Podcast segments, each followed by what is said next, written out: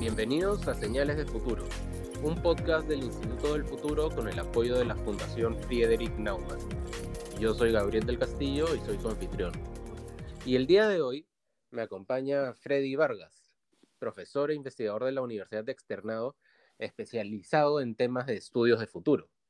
Y lo que vamos a hacer hoy día es conversar acerca de cómo está cambiando el panorama en Perú, en la región, darle una mirada de futuros a lo que está pasando con la política.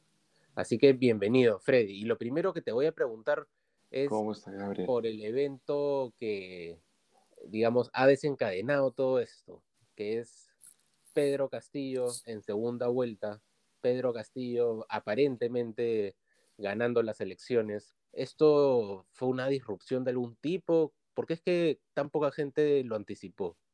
Los candidatos que estaban, los que se daba, los que alrededor de los que se daba todo el debate y entre los que supuestamente iba a estar el presidente y demás, eran todos este, miembros del establishment de una forma o de otra, todos este, muy centrados en Lima, lo mismo de toda la vida y lo que no nos estábamos dando cuenta es que esto estaba totalmente de espaldas a, tres cuartos del país. Pero ese es desde el aspecto geográfico. El otro aspecto es el temporal. Porque cuando uno estudia este tema en los últimos 20 años, nosotros en, el Centro eh, de Pensamiento Estratégico y Prospectiva aquí en Colombia analizamos el, el, rol de los gobiernos en el Perú desde el año 2000 hasta ahorita. Lo que vemos es que el mapa es casi, casi igual. Las regiones que votan en contra de lo que, de lo que se vota en Lima son totalmente marcadas y tenemos tres cuartos de los departamentos del Perú que votan en otra dirección. Y eso está clarísimo y no lo hemos sabido leer. Es un error de lectura. Ahora, ¿Y este, este error de lectura, Freddy, e, es qué cosa? ¿Miopía de los analistas? o, cómo lo entiendes?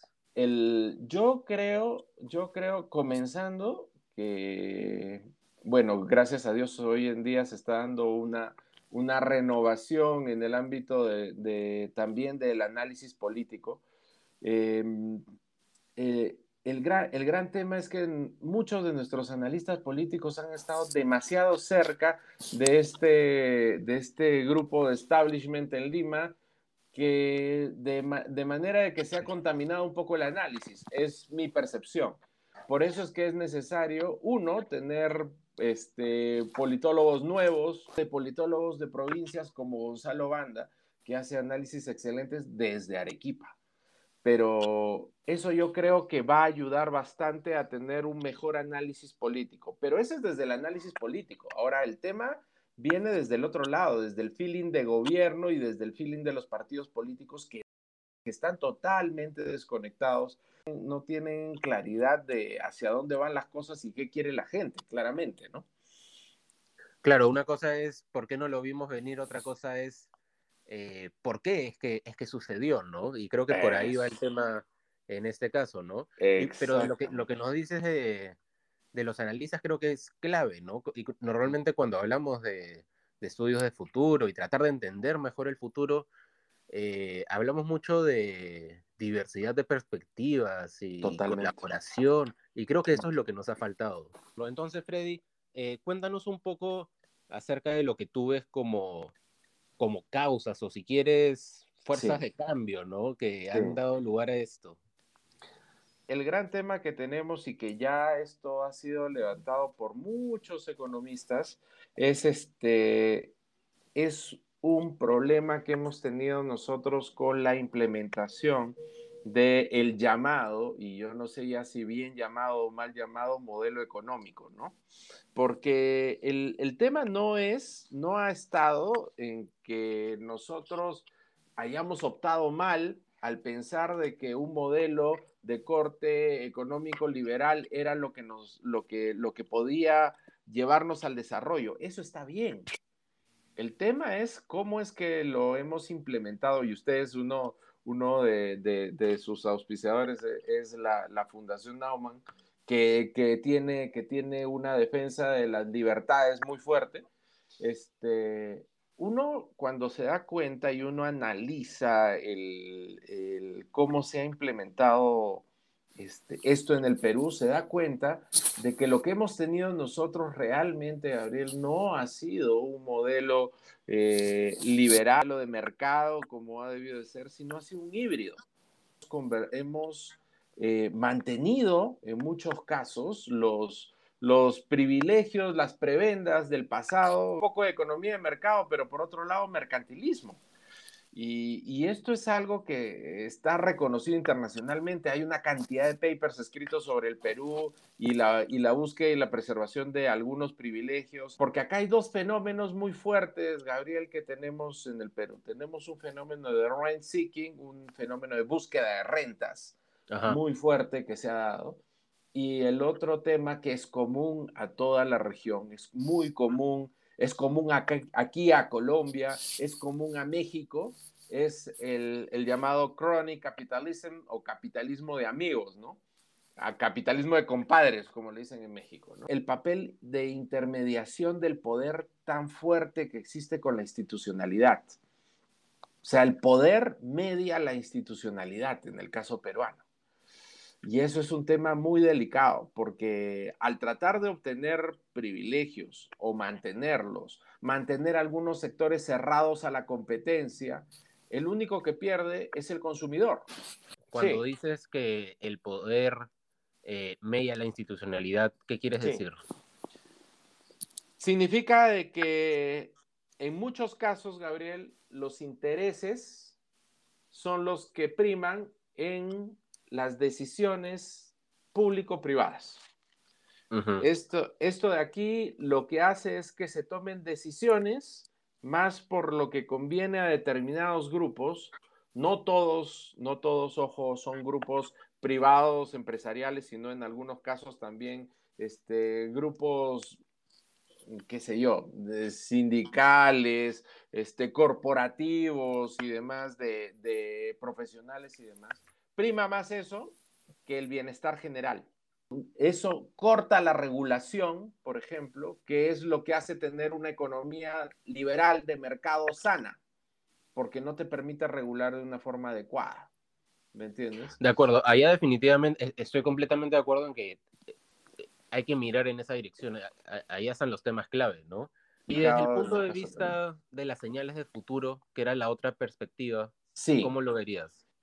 Eh, ahí, viene, ahí viene también, ahí viene un mix, porque desde las señales de futuro también podemos abordar el aspecto económico y político sobre todo, porque tomando lo último que has dicho, Gabriel, este, al tener esa institucionalidad tan precaria, ya tener, tener una carencia de llegar a la gente en forma adecuada, con los servicios adecuados y demás, pues claramente nosotros hemos tenido una falencia muy fuerte en la lectura tanto de las, de, las tendencias regionales y globales como en determinados ámbitos, como el impacto de las megatendencias en el Perú. O sea, el no entender, el no comprender, por ejemplo, de que existe una megatendencia de cambio demográfico en el cual tú piensas de que vas a tener siempre la misma población con las mismas necesidades que tenías hace 30 años.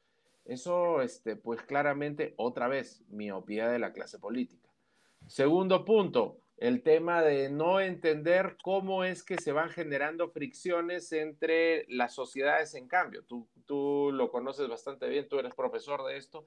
El, el, cambio que hay, los cambios socioeconómicos en el planeta, el no entender cuál es la nueva conformación de las clases medias alrededor del mundo y cómo es la conformación de las clases medias en Latinoamérica y cuáles son sus carencias y cuáles son las cosas que buscan, es miopía de la clase política.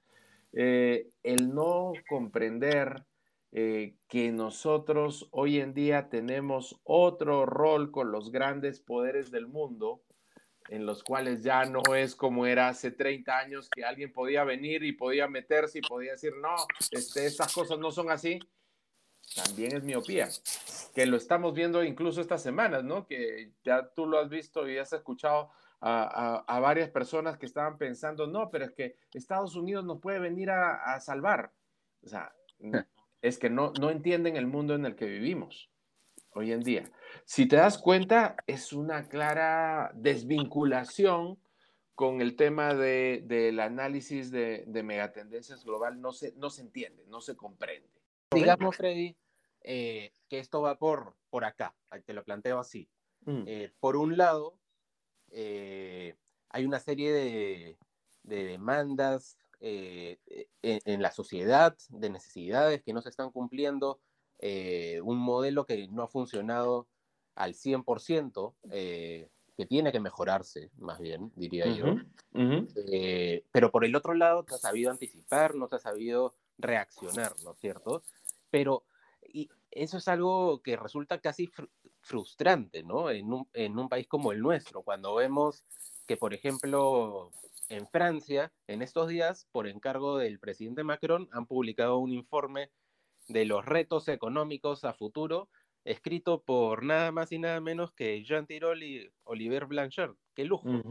Eh, ha participado también en ese estudio Danny Roderick, Paul Krugman, imagínate, ¿no? Cómo están pensando y anticipándose a, esos, a esos retos eh, a los que hay que responder para evitar, digamos, disrupciones como las que podríamos estar viviendo eh, dentro de poco, no lo sé. Es, eh, es que esto que... En todo, caso, en todo caso, Freddy, lo que me gustaría es, ya creo que hemos hablado bastante de por qué es que ha pasado todo esto y más bien, mm. qué es lo que puede significar hacia adelante. Sí, eh, eso, eso, es, es un aspecto fundamental. Solamente un punto respecto a lo que tú acabas de decir. O sea, esto del el tema de lo de Francia, pues no es, no es este, casual, ¿no? Ellos tienen uno de los sistemas de anticipación de futuro más sólidos del mundo, con varias instituciones dentro del el sistema que trabaja para el gobierno viendo estas cosas, pero sobre todo una que hace los análisis público-privados, que es Futuribles, y la otra en el corazón mismo del gobierno francés, que es France Stratégie, que trabaja, que es más, la fundó Macron cuando él era ministro. O sea, pues más respaldo no puede tener, ¿no? Este, y el, el tema, el, tema, el tema que mencionas, Gabriel, es, es fundamental. ¿Qué viene para adelante?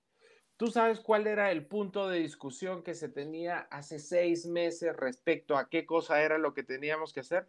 Pues todos estábamos en el discurso de, pues bueno, a ver, ya, ¿y cómo mejoramos? ¿Cómo es que hacemos los cambios necesarios? ¿Cómo es que emprendemos las reformas de segunda y tercera generación que todo el mundo sabe que se tienen que hacer, pero nadie se atreve a hacerlas? O sea, y que esas ya, ya sabemos cuáles son. O sea, ahí no hay nada, nada nada que hay que sacar de, la manga, sino que ya se sabe qué es lo que se tiene que cambiar, pero ya se estaba pensando cómo lo hacemos. El tema es que no hubo, no, ya no fue el qué es con lo que vamos a hacer, sino es quién lo va a hacer.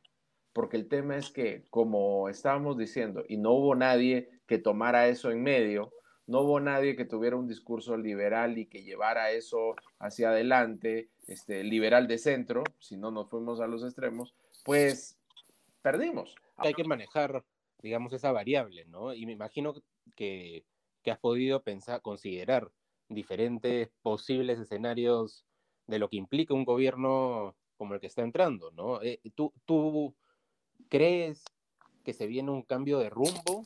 Eh, un quiebre con, lo, con la tendencia que venía desde antes? ¿O, cómo lo ves?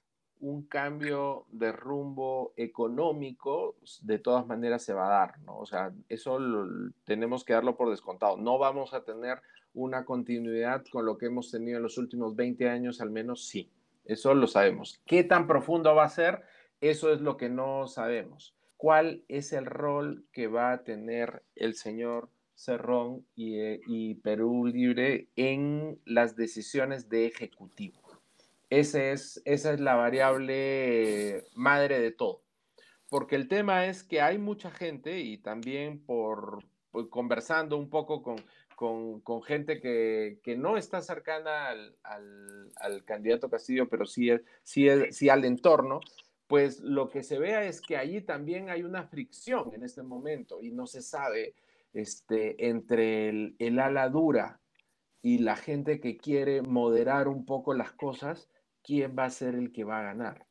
Y el tema es que como no conocemos exactamente qué es lo que, lo que refleja como mensaje el, el candidato Castillo, finalmente como decisión, porque por un rato parece que se modera, pero por el otro lado les da gusto a los otros señores, este, ahí es donde entra, esa es la variable de cambio clave, Gabriel, que tenemos que conocer para poder ver qué es lo que va a pasar. Y tú sabes cuál va a ser la señal clave de esto. El 28 de julio, el primer gabinete. No, definitivamente, Freddy, acá hay un impacto, un impacto real, ¿no? Y como, mm. como bien está señalando toda esta incertidumbre, eh, este tipo de incertidumbre en particular, creo, es casi como una enfermedad, ¿no? Mm. Termina, termina realmente haciendo daño. Eh, y bueno, parece que ya en las próximas semanas eh, vamos a enterarnos de por dónde va esta variable o por lo menos tener una mejor idea, como dices, después de 28. Pero ya para terminar esta conversación, Freddy, te pregunto como punto final, ¿esto es parte de un cambio general que se ve en la región? Porque parece que el péndulo de la política latinoamericana estuviera yendo a la izquierda nuevamente. ¿E, e, ¿Es, esto así? ¿Es algo casi cíclico que, ocurre acá? ¿O cómo entenderlo? En realidad, esto del desorden es un tema bien interesante para estudiarlo, Gabriel, porque no es la búsqueda del desorden por el desorden, sino que mucha gente lo que busca es desorden para el cambio, ¿me entiendes? O sea, es un desorden de revolución para llegar a un nuevo equilibrio digamos, sacudir las cosas. Exactamente. a ver qué sale. A ver qué sale. Y el tema es que, porque es la, es la manera en la que ven de reemplazar al, al establishment en Latinoamérica. Que en este momento esto esté coincidiendo con el tema de, de izquierda, pues sí, o sea, parece que fuera un vuelco un poco hacia la izquierda, pero yo no lo vería tanto así. Yo creo que esto es más que todo es este, me voy un poco más con Friedman del orden versus el desorden, este, que, que, están en una puja constante en este momento y qué es lo que vamos a ver, yo creo, dentro del mundo en lo político en los próximos cinco años al menos. Y no solo en Latinoamérica, lo vamos a ver en otras partes también. Y de eso conversamos después ahí cuando quieras. Perfecto, perfecto. Muchas gracias, Freddy creo que nos has podido ayudar a echar luces sobre tanta incertidumbre, sobre tanto que no sabemos y entender un poco por dónde viene esto, ¿no? Porque esa es la clave para poder hacer algo al respecto, entender esa naturaleza del cambio y esas necesidades a las que hay que responder, ¿no? Esas expectativas. Así que muchas gracias, Freddy. Eso fue Señales de Futuro.